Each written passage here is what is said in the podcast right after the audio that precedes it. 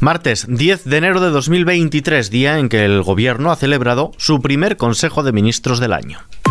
ISFM Noticias con Ismael Arranz.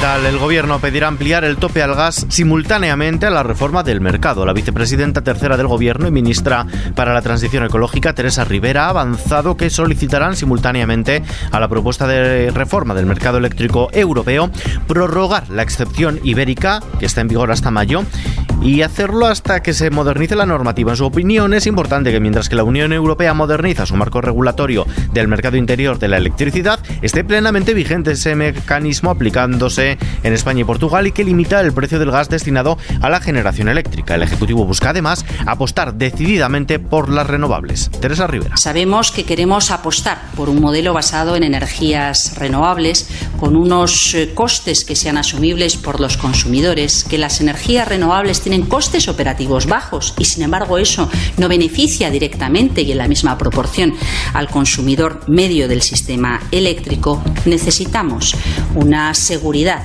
una certidumbre con respecto al acceso energía, con respecto a la seguridad de suministro, quizá el aspecto crítico más importante que con más tensión se ha vivido en una buena parte de Europa en este último año. El Gobierno ha aprobado su propuesta para reformar el mercado eléctrico europeo que busca reducir la volatilidad huyendo de la sobreexposición a unos mercados diarios e intradiarios que, aunque continuarían existiendo, reducirían su peso en la formación de los precios a favor de contratos a plazo.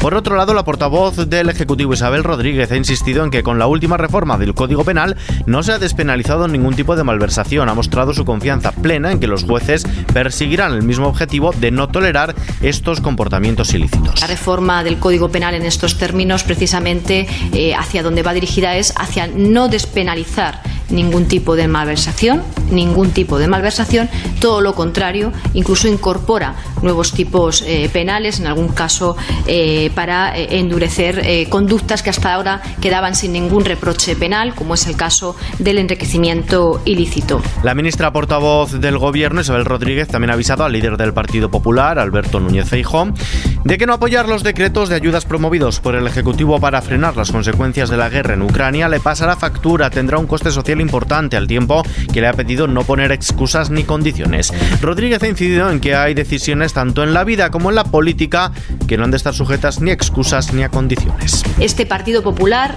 el de Feijó ahora, el de Casado antes, no ha estado al lado de los españoles en todos estos años de dificultades y no ha estado apoyando aquellas medidas que el Gobierno ha sacado adelante, que son de sentido común, que benefician a la mayoría social y que además han sido eficaces, entre otras cosas, para mantener el empleo, 20 millones de ocupados a los que antes me refería, para mejorar los salarios con el incremento del salario mínimo interprofesional o para atender el incremento de las pensiones. Fíjense, tengo aquí un listado de todo lo que el Partido Popular se ha negado a apoyar. Eh, ya no para apoyar al gobierno, sino para apoyar a España.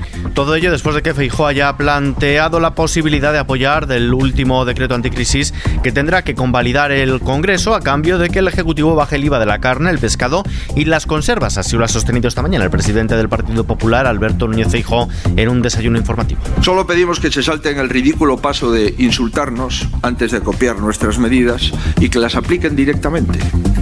Si el Gobierno acepta al menos una de las propuestas que acabo de referir, la de rebajar el IVA a la carne, al pescado y a la conserva, votaremos sí en el decreto de anticrisis, uno más, el último o el penúltimo, que se someterá a votación en el Congreso. Tienen la oportunidad de demostrar que los intereses de los ciudadanos les preocupan más que el ego o la soberbia del propio Gobierno.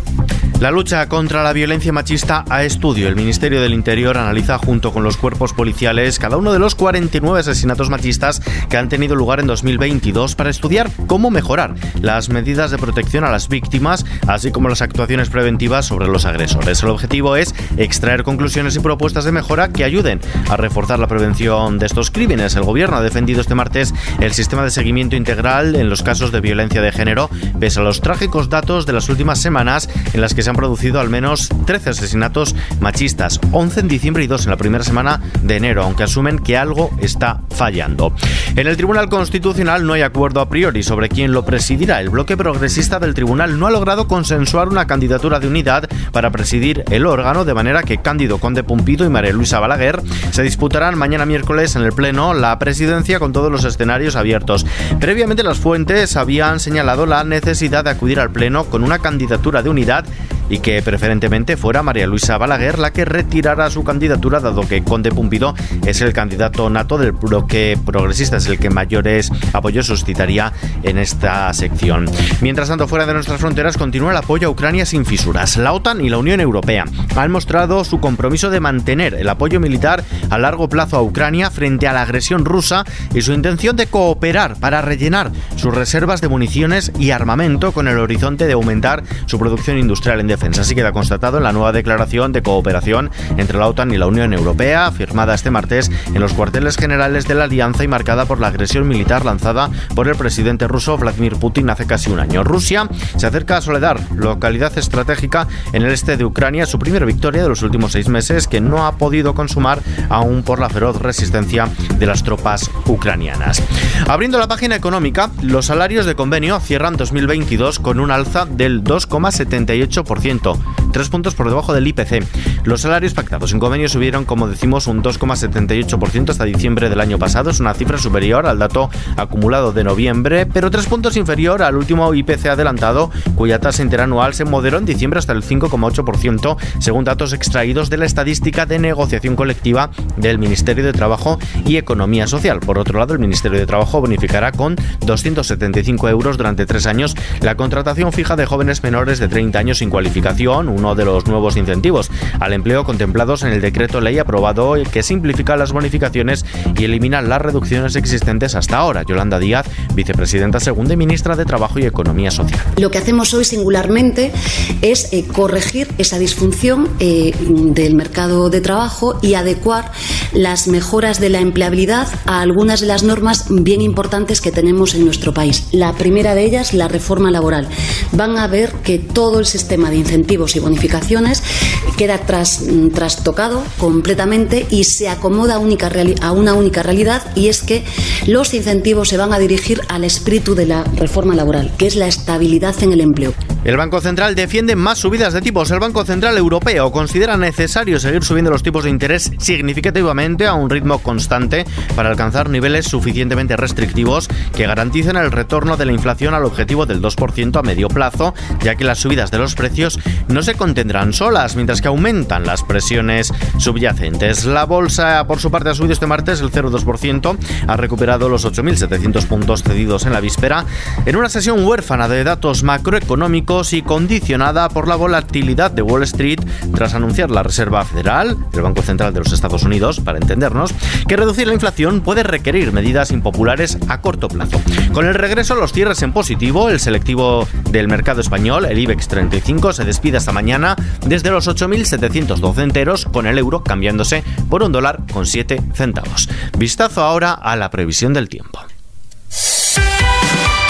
Un frente barrera mañana a la península de oeste a este que afectará la mitad noroeste y dejará precipitaciones en Galicia, Cantábrico, Meseta Norte, Alto Ebro y Pirineos, mientras que en el resto de la península y Baleares se registrarán intervalos nubosos. En la mitad sur del litoral mediterráneo peninsular habrá poca nubosidad, mientras que en Canarias se registrarán precipitaciones en el noreste de las islas de mayor relieve e intervalos nubosos en el resto sin descartar alguna precipitación más débil. Las temperaturas máximas subirán ligeramente en la mitad norte del área mediterránea, bajarán en Galicia, Cantábrico en los sistemas montañosos peninsulares. Las mínimas bajarán en Galicia y con pocos cambios en el resto. Y terminamos.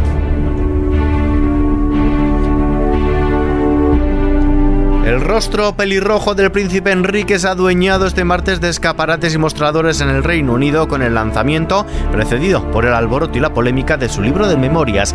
Pese a no crear las colas que generan fenómenos editoriales como Harry Potter, el volumen, titulado en español En la sombra y en inglés Spare, repuesto, goza de una tirada masiva que lo ha convertido ya desde antes de su salida en el más vendido del país gracias a las pre-reservas. Su contenido, pocos misterios encierra, en primer lugar porque los medios británicos periódicos ya han desgranado sus partes más morbosas. También porque el propio Enrique, hijo pequeño del rey Carlos III, se ha ocupado de lanzar varias cargas de profundidad en las entrevistas de promoción del libro, como su pésima relación con su hermano Guillermo, heredero de la corona, que incluso llegó al enfrentamiento físico. Aunque si algo trasluce de su lectura, desde antes incluso de la primera página, es que se trata del retrato de un hombre todavía joven pero atrapado en su turbulento pasado. Editado en España por Penguin, Penguin Random House, supone una inmersión sin apenas precedentes en la intimidad de la casa de los Windsor. Con esta noticia, con esta recomendación de lectura nos despedimos por hoy, pero la información continúa puntual con su cita cada hora en los boletines de XFM, ampliada junto con los audios del día aquí en nuevas ediciones de nuestro podcast XFM Noticias. Gustavo Luna en la realización. Un saludo de Ismael Arranz. Hasta mañana.